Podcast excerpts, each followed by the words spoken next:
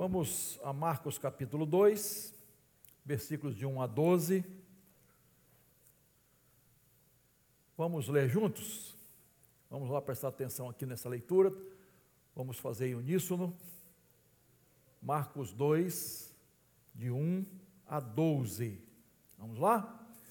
Dias depois, entrou de novo em Cafarnaum e logo se ouviu dizer que ele estava em casa. Muitos se reuniram ali, a ponto de não haver lugar nem mesmo junto à porta, e Jesus anunciava-lhes a palavra. Trouxeram-lhe então um paralítico carregado por quatro homens.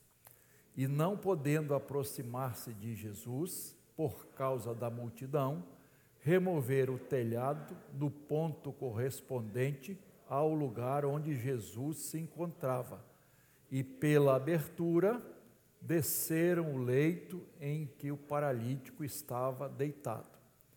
Vendo-lhes a fé, Jesus disse ao paralítico: Filho, os teus pecados estão perdoados.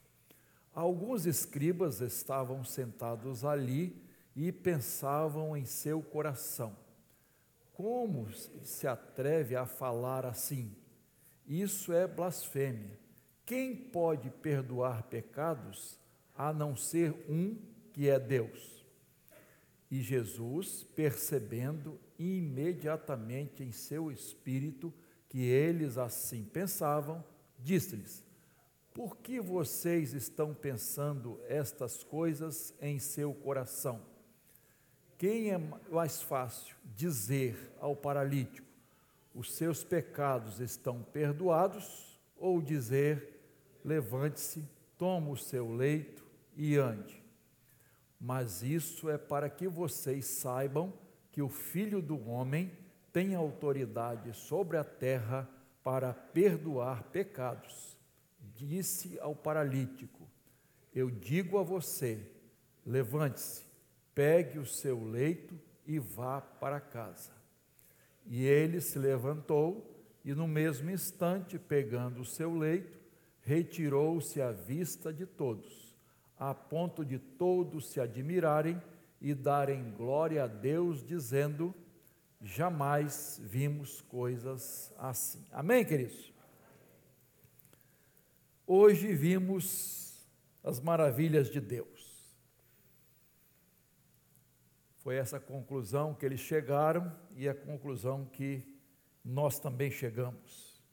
Pela manhã tratamos da primeira parte desse texto, como a igreja pode experimentar as maravilhas de Deus.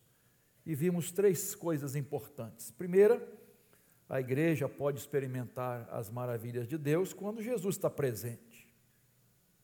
Jesus estava ali e Jesus fez toda a diferença e faz toda a diferença. Ele é a razão da nossa vida. Por causa dele, você está aqui. Ele é o Alfa, o Ômega, o primeiro, o último, o princípio, o fim. É Jesus. Segundo lugar, vimos que há maravilhas, as maravilhas de Deus acontecem quando a palavra de Deus é pregada. E vimos também isso de manhã. Jesus pregava a palavra. É a palavra de Deus que tem poder. É ela que não volta vazia. É ela que é como espada de dois gumes. Ela é penetrante. Ela que faz transformações. Não são palavras dos homens. É a palavra de Deus. Por isso, a igreja precisa sempre pregar a palavra de Deus. E por último, vimos, é, vemos as maravilhas de Deus quando a igreja faz a obra de maneira certa.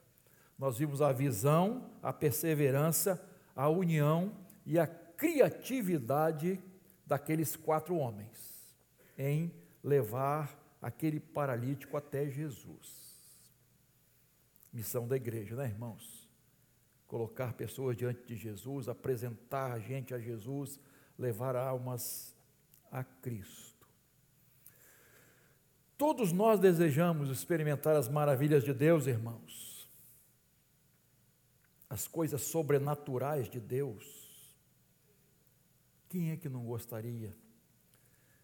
Esses quatro homens que colocaram o paralítico, que fizeram tudo o que foi possível, e até algo extraordinário, impensável, de fazer um buraco no telhado e descer aquele homem numa maca, onde Jesus estava,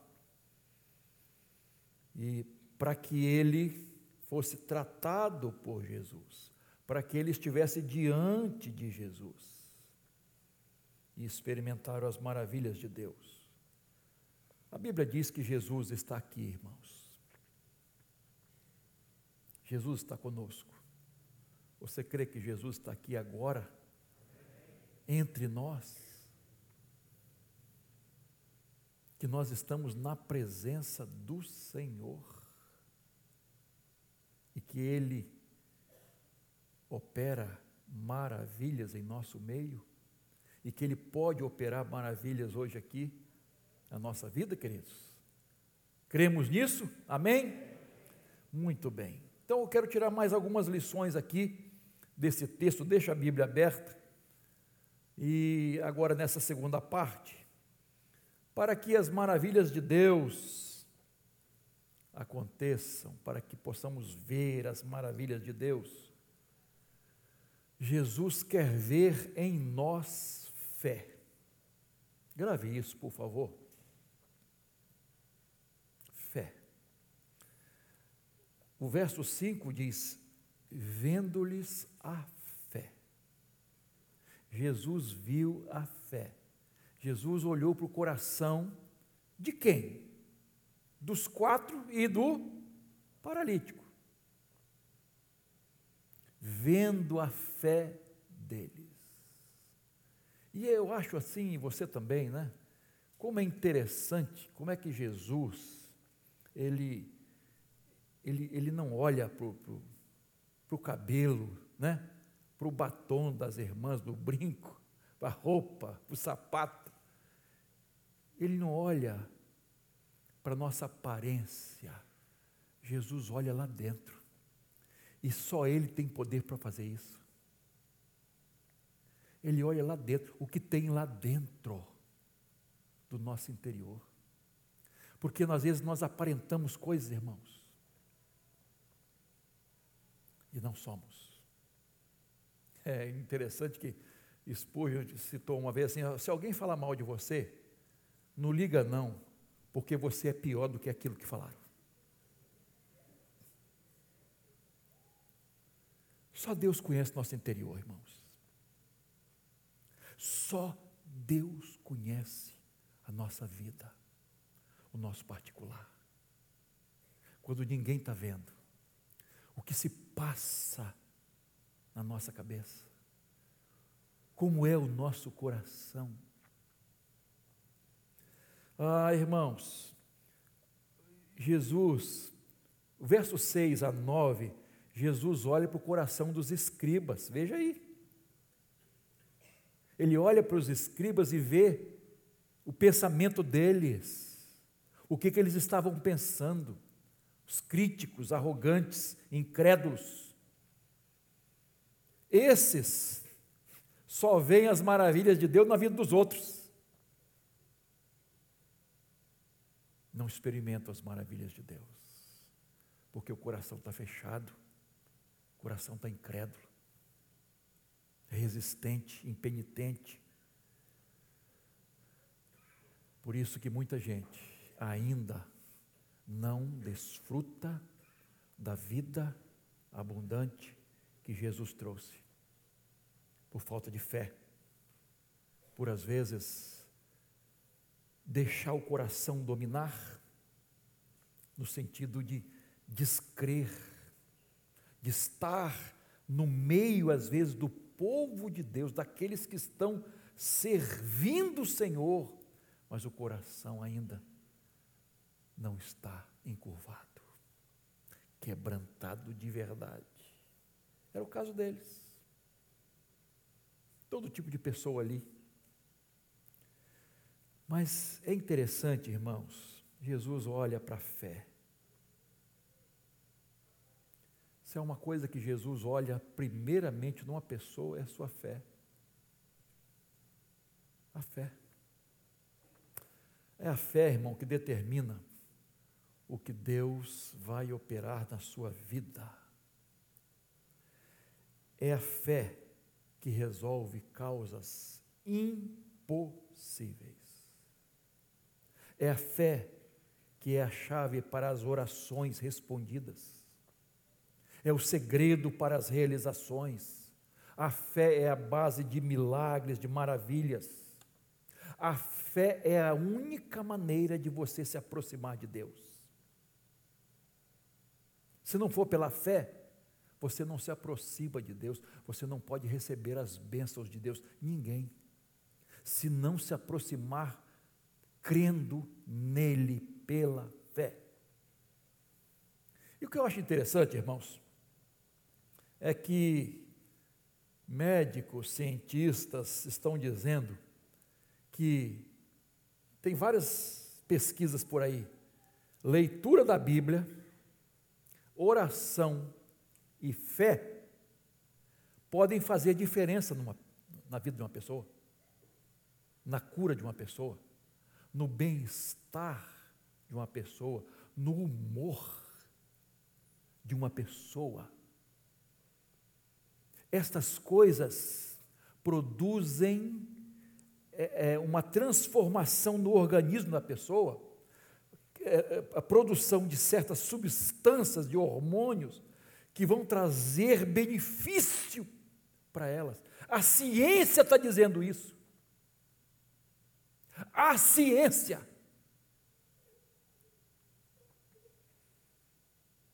E tem gente que só crê quando a ciência diz que estas coisas contribuem para a cura de uma pessoa, para a felicidade de uma pessoa, para a vida abundante de uma pessoa. Mas, queridos, o maior, benefício da fé é espiritual. Meu irmão, minha irmã, a fé está num plano superior. A fé está em outra dimensão na dimensão espiritual. Não tem como explicar. É fé, queridos. É por isso que Hebreus, capítulo 11, define fé assim: a fé é a certeza de, de coisas que se esperam, e a convicção, a prova de fatos que não se veem. Olha a dimensão da fé, é totalmente diferente, irmãos.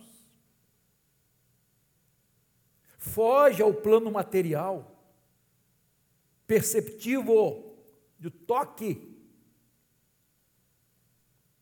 Foge ao sentir sentir é fé, é confiança, é crer. E lá, Jesus, lá em João 20, 29, diz assim: Tomé, você creu porque viu. Bem-aventurados os que não viram e creram. Tem gente que só crê depois que vê. Mas a verdadeira da fé crer sem ver, sem sentir. E esse é o maior desafio do nosso tempo, irmãos. É o desafio de Abacuque. Está tudo dando errado. As coisas não estão nada certo. Parece que está tudo contra mim mas eu creio, mas eu estou firmado.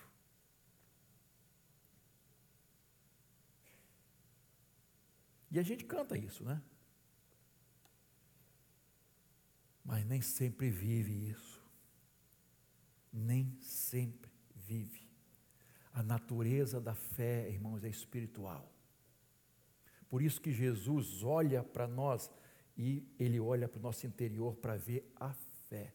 Você está pensando o quê? Jesus está olhando para o seu coração hoje, aqui. Como é que está a sua fé? Jesus está vendo fé de verdade no seu coração. Há uma confiança plena em Deus, independentemente das circunstâncias, daquilo que você vê e sente. Há uma confiança plena no Senhor.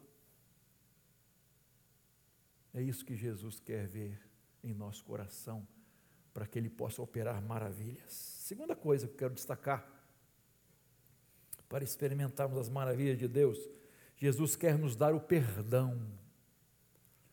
Verso 5, a parte B, Jesus disse, colocar o paralítico lá na frente dele. Jesus disse ao paralítico: Filho, os seus pecados estão perdoados. Jesus, colocamos o paralítico aí para ser curado. E Jesus vem logo com essa. Os seus pecados estão perdoados. Por quê? Porque Jesus olhou para dentro do coração. Jesus olhou para o interior daquele homem. Jesus viu que a maior necessidade dele não era a cura da sua paralisia. A maior e primeira necessidade daquele homem era de perdão. Eu acho isso maravilhoso, irmãos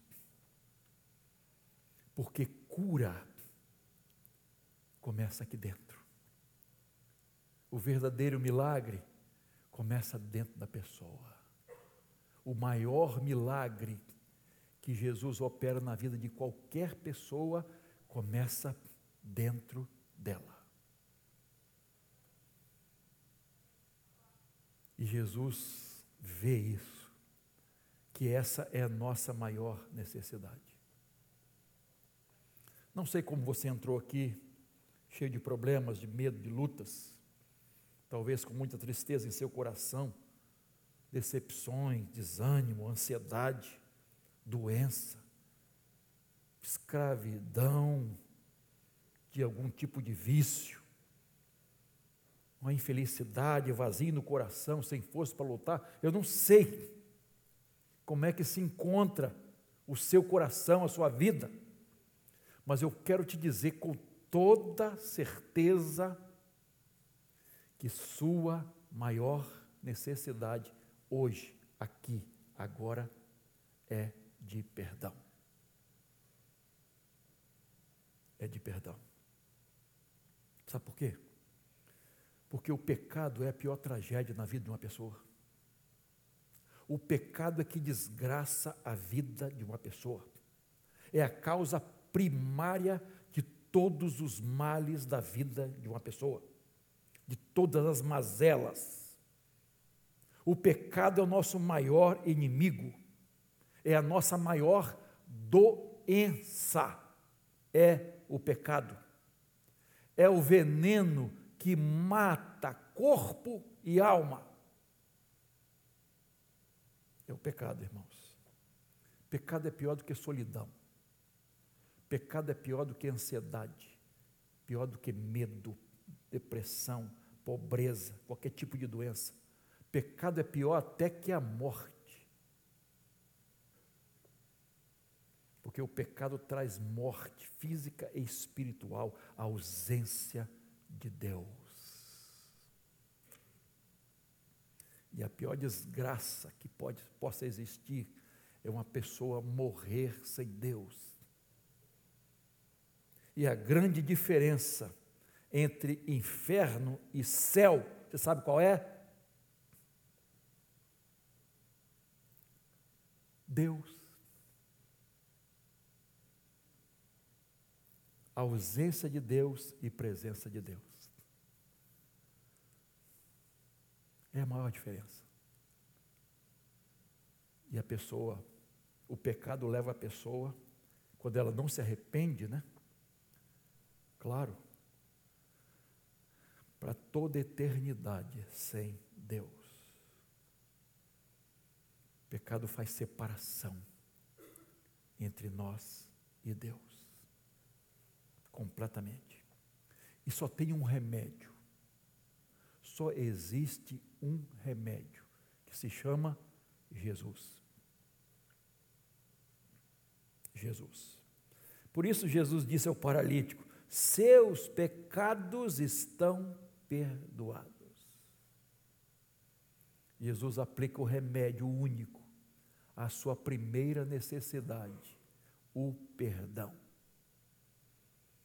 Perdão, irmãos, é a maior força curadora do mundo.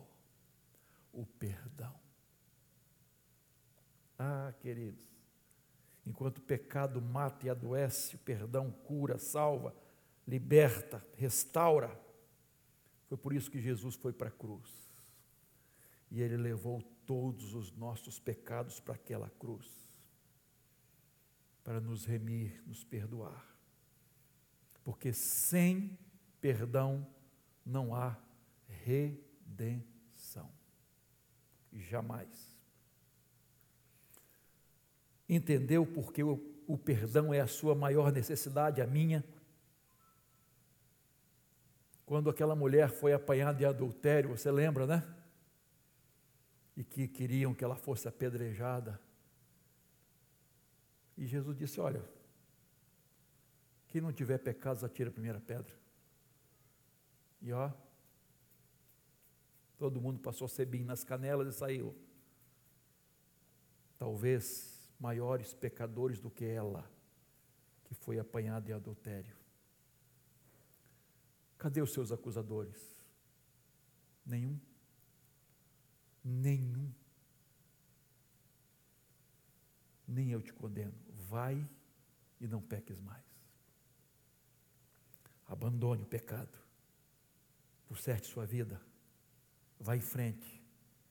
Jesus não deu um tapinha nas costas. Tudo bem, minha querida. Não tem problema não. Continua. Porque tem gente que faz isso. Tem igreja que faz isso. Não tem problema não. Continua com o seu erro. Continua com a sua vidinha assim mesmo a gente vai se ajustar a essa realidade. Vai e não peques mais. Redireciona a sua vida. Jesus disse para o, o ladrão convertido: Hoje mesmo tu estarás comigo no paraíso. Pai, perdoa-lhes porque não sabem o que fazem. É isso, irmãos, Jesus é assim. Perdão vem do Senhor. É Ele que perdoa os nossos pecados, irmãos. Infelizmente, com todo respeito ao, aos, aos, católicos, né, que tem o Papa como seu líder maior, mas ele há poucos anos autorizou os padres a perdoarem o aborto autorizou aos padres perdoarem. Ninguém tem poder para perdoar, irmãos, só o Senhor Jesus. Nenhum líder religioso tem poder para isso, só Jesus. E lá em 1 João capítulo 1, verso 9, um versículo que você conhece de cós salteado, se confessarmos nossos pecados, Ele é fiel e justo para nos perdoar os pecados e nos purificar de toda injustiça. Irmãos, isso é bênção maravilhosa, irmãos. Porque nós somos maus por natureza. Nós nos afastamos de Deus. Alguns comentaristas da palavra de Deus dizem que a paralisia deste homem, do texto, estava ligado às suas emoções, numa relação causa e efeito. É possível, é. A ciência tem mostrado que a maioria das nossas doenças são de origem psicossomáticas, né? Isso está sendo divulgado amplamente. Mente sã, corpo são. Mente doente, corpo doente. Tudo começa na nossa mente. Há vários tipos de câncer. E você sabe disso. Que são desencadeados por causa de problemas emocionais. O ódio causa câncer. Aquilo que você abriga no coração de ruim, de veneno, traz males para a sua saúde. Uma alma enferma produz um corpo enfermo. As coisas vão acontecendo, somatizando.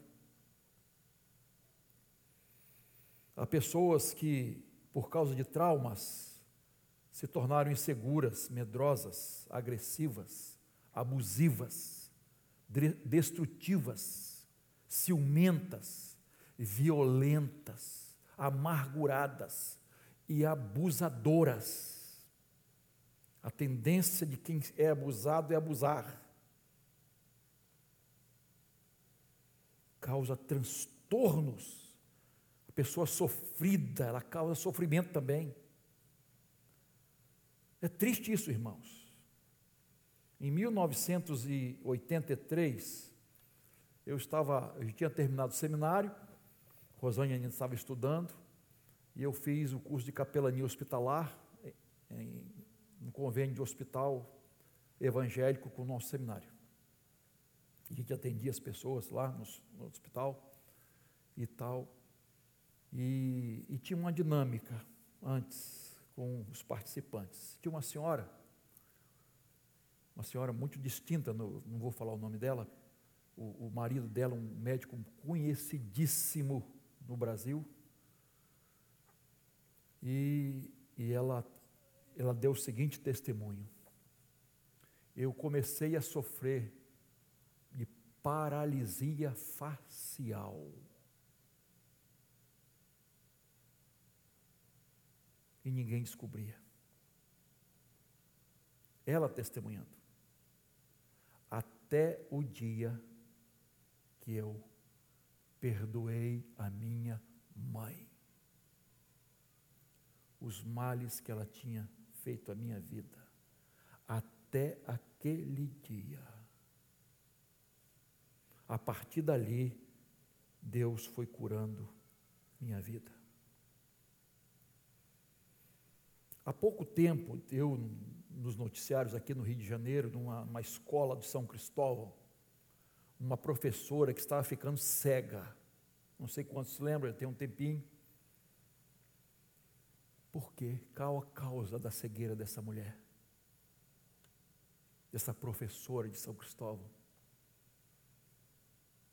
Foram descobrir que ela, a causa era, ela pegou o marido dela, atraindo na sua própria cama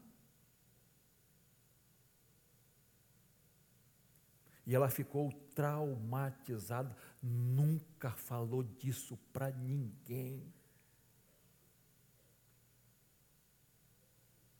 Até o dia que alguém disse: Você precisa abrir seu coração, enfrentar, enfrentar isso. Foi quando ela começou a melhorar.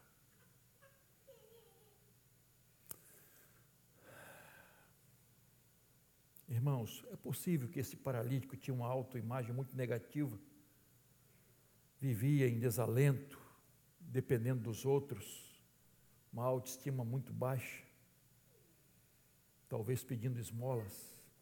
E Jesus, no verso 5, é coisa maravilhosa, né? Filho, filho, Irmão, isso não é pouca coisa, não. Filho. Jesus o trata assim, não é uma coisa. Filho. E eu, eu fico imaginando o tom de voz de Jesus, olhando para aquele homem. Filho, teus pecados estão perdoados.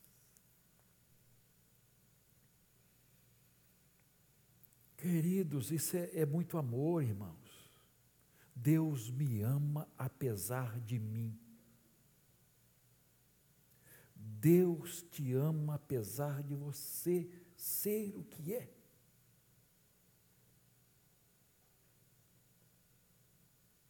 Será que você pode hoje sair com essa verdade do seu coração, bem patente? Deus te ama. O mundo pode te rejeitar, as pessoas podem não te valorizar, alguns, até familiares, podem ter te rejeitado, até sua mãe, seu pai, mas Deus te ama. E Ele prova isso. Ele já provou isso e prova a cada dia. Deus te ama. Então só isso é suficiente para você viver, para você ter prazer em viver, para você enfrentar suas lutas e dificuldades, porque Deus me ama. Deus me ama. Como amou aquele paralítico, e ele perdoa os meus pecados. Pastor, não mereço. Eu sei, nem eu. Mas Deus perdoa os meus pecados, Ele alivia minha alma.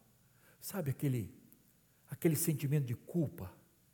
Sabe aquele peso no coração? Sabe aquela consciência que acusa e, e que cria um vazio? Você conhece vazio? Um vazio, parece. Teve um, um senhor, falou assim, pastor, está tudo vazio aqui dentro.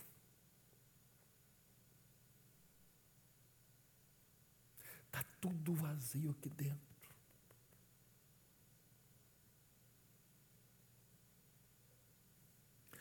É isso que o perdão de Deus faz. Ele traz paz, tranquilidade, alegria de viver de verdade, cura para o corpo, para a alma. Ah, irmãos, que bênção maravilhosa. Eu não sei como você entrou aqui, mas sei como você pode sair. Totalmente diferente. Totalmente, porque Deus te ama e perdoa os seus pecados. Jesus morreu por causa dos seus pecados. Isso é bênção muito grande, irmãos. Por último, podemos experimentar as maravilhas de Deus, e Deus quer que a gente experimente, mas Ele quer provar a sua fé.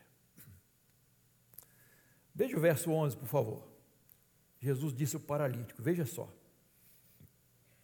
Eu digo a você: levante-se, pegue o seu leito e vá para casa. Verso 12: e ele se levantou, e no mesmo instante, pegando seu leito, retirou-se à vista de todos, a ponto de todos se admirarem e darem glória a Deus, dizendo: Jamais vimos coisa assim. Verso 7 e 8, os escribas questionaram a autoridade de Jesus de perdoar pecados, veja aí. E o verso 9, Jesus pergunta: que é mais fácil? dizer ao paralítico: estão perdoados os teus pecados, ou dizer: levante-se, pega o seu leito e vá para casa. O que é mais fácil? Mais fácil seria curar, claro, aquele paralítico. Queridos, o perdão exige muito mais de Deus do que uma simples cura.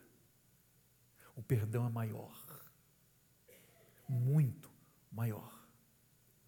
E os rabinos da época ensinavam, entendiam e ensinavam que uma pessoa só podia ser curada se ela fosse antes perdoada por Deus. Presta atenção. Eles entendiam que uma pessoa só poderia ser curada se ela antes fosse perdoada por Deus. A cura era a prova de perdão. Então veja bem, Jesus faz essas duas coisas. Ele perdoa e cura. E aí o verso 10, veja o que, que diz, ó. Mas isso é para que vocês saibam que o Filho do Homem tem autoridade sobre a terra para perdoar pecados. O que eles estavam questionando. Então Jesus cura aquele paralítico. Levanta, toma o teu leito e anda. Queridos, volta um pouquinho. Quando o paralítico é colocado na frente de Jesus, Jesus vê o que primeiro? A fé deles. 4 e 5. Jesus vê a fé deles. Agora, os quatro estão fora, eles já demonstraram a fé deles, fazendo tudo o que tinham que fazer, como falamos de manhã. Muito bem, beleza. Agora é você. Agora é com você. Diretamente com você. Eu digo a você.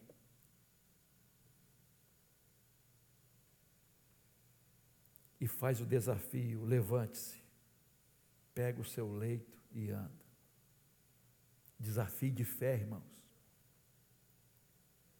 Ele agora precisava exercitar aquela fé que Jesus viu, provar aquela fé. E você, quando lê os evangelhos, você vai ver Jesus constantemente fazendo isso, provocando a fé, provando a fé das pessoas. Pode ver. Jesus dá a oportunidade da pessoa exercitar sua fé. É muito interessante isso, porque Jesus vai agir através da fé. Por isso ele disse: tudo é possível ao que crê. Jesus tem poder, autoridade, mas ele quer provar a nossa fé. Para quem que Jesus disse? Eu não disse a você, se você crê, você verá a glória de Deus. Para Marta. Eu não disse a você, Marta, se você crê, você verá a glória de Deus.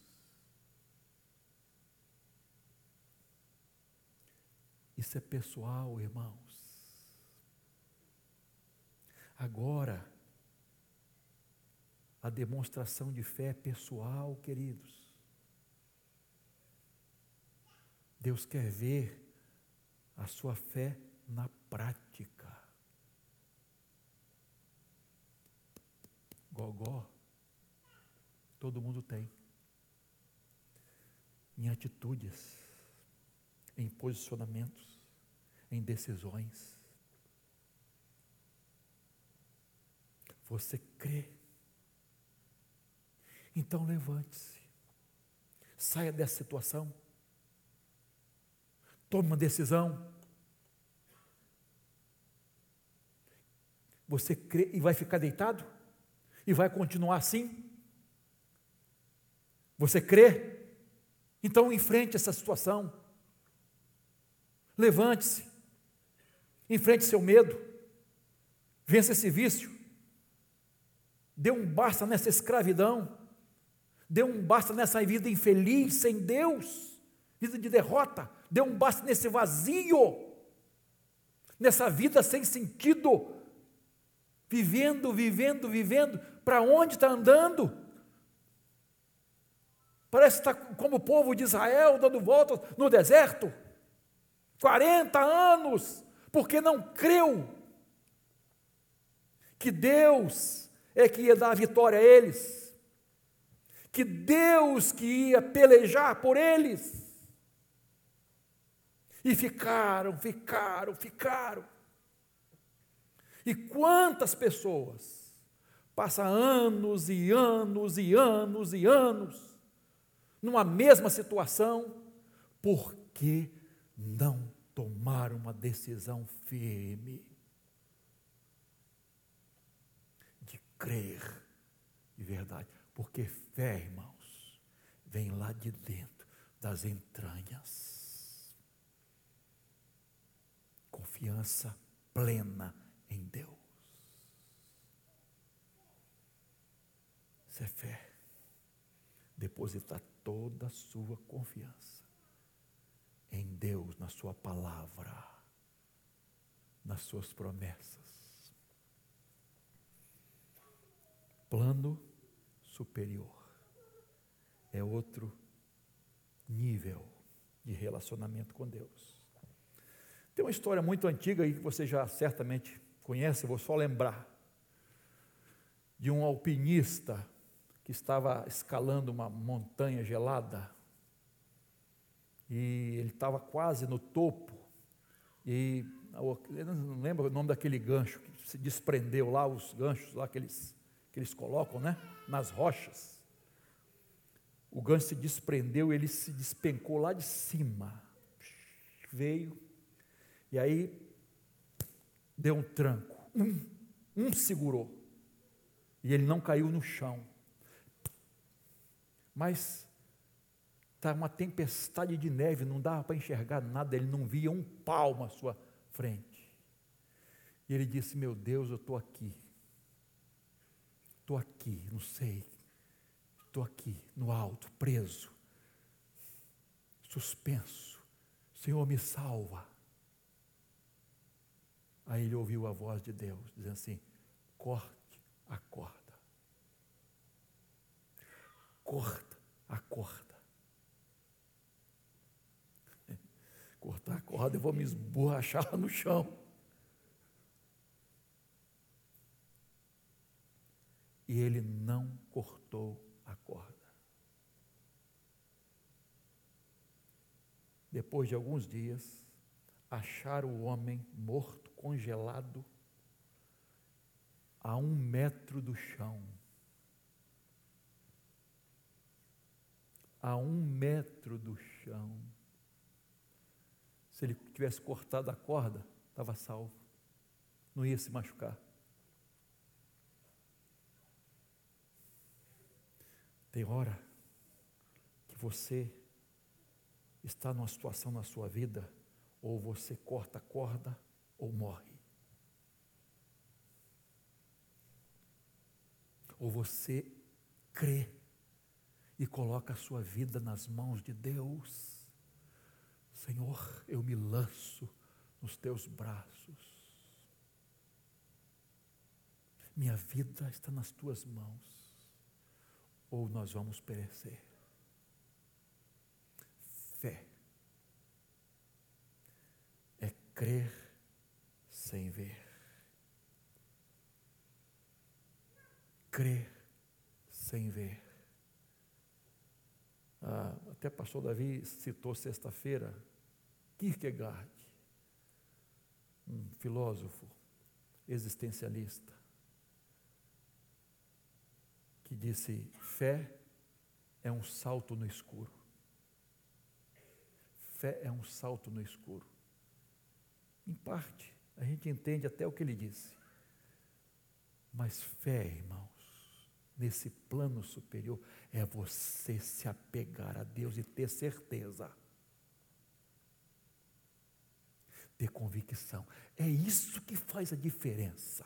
Não é duvidar. É saber que a mão de Deus está segurando você. é essa certeza, absoluta certeza, de que sua vida está amparada pelo Senhor. E que Ele vai suprir todas as suas necessidades. Ele vai te dar vida. E vida não é qualquer vida, não. É vida abundante, que brota do fundo da sua alma que, independentemente das suas lutas, dificuldades, você tem a presença do Senhor. A vitória você já alcançou. pela graça de Deus e para a glória de Deus. Faça isso, meu irmão. Confie no Senhor. Coloque sua vida nas mãos de Deus. Exerça sua fé. E eu tenho certeza absoluta que Deus não decepciona você. E não vai decepcionar você, porque Ele não decepciona ninguém que realmente colocou a vida nas mãos dele. Amém? Fique de pé.